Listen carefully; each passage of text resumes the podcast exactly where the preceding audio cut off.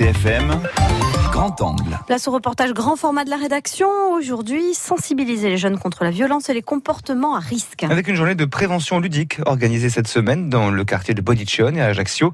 Des associations de quartier, mais également l'EREA, l'APF ou encore la FALEP y ont participé en accompagnant une centaine d'enfants et d'adolescents en voie de réinsertion. Le grand angle est signé Maxime Beckmer.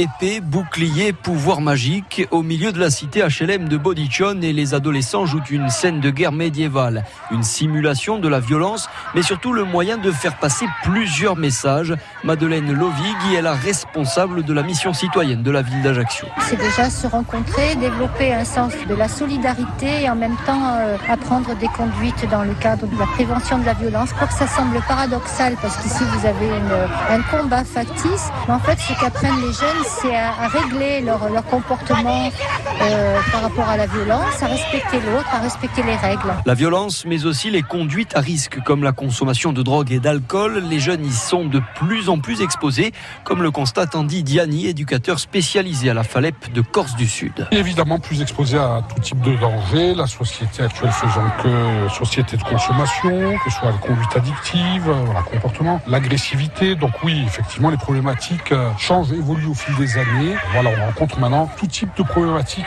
qu'il y avait sur le continent. On a rattrapé ce retard. Les drogues, évidemment, euh, consommation de tabac, d'alcool. Une scène violente tirée du monde virtuel, mais pourtant proche de la réalité. Je pense que là, c'était un peu plus euh, exagéré, parce que bah, dans la vraie vie, on n'a pas des épées, des marteaux et des pouvoirs. Bah, après, ça permet aussi de lier des liens, l'entraide. Kélil, 13 ans, vient du quartier des Salines. Et pour lui, cet atelier servira à mieux appréhender les situations de conflit. Ça nous arrivera peut-être à tout le monde je pense. Ce qui s'est passé là, on a été menacé par euh, les jeunes. Je pense que dans la vraie vie, il y, en a, il y a des gens qui se sont déjà fait menacer, pas tout le monde, mais euh, ben là, ça nous a permis de comprendre ce qu'on pourrait. Par exemple, maintenant, si demain ben, je me fais menacer, je peux savoir que, ben, en fait, pas besoin de rentrer dans le jeu des gens et d'aller se battre contre eux ou d'envoyer les points ou tout ça, mais je peux négocier et on peut toujours trouver un moyen d'entente. Certains, comme Emmanuel, 15 ans, ont été victimes de harcèlement scolaire.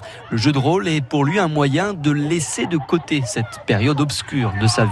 C'est euh, se sentir euh, une autre personne pour un, un certain moment et d'oublier les, les, petites choses qu'on a à côté, euh, des stress qu'on peut avoir. Voilà. Mon rôle était magicien. Moi, j'avais des boules, je devais euh, incanter, on va dire, pour pouvoir utiliser mes, mes forces. C'était d'avoir un lien entre nous, une sorte de force d'équipe, d'essayer de parler avec les gens avant de partir dans une violence concrète. Le service mission citoyenne de la ville d'Ajaccio envisage à l'avenir de monter d'autres projets à caractère éducatif.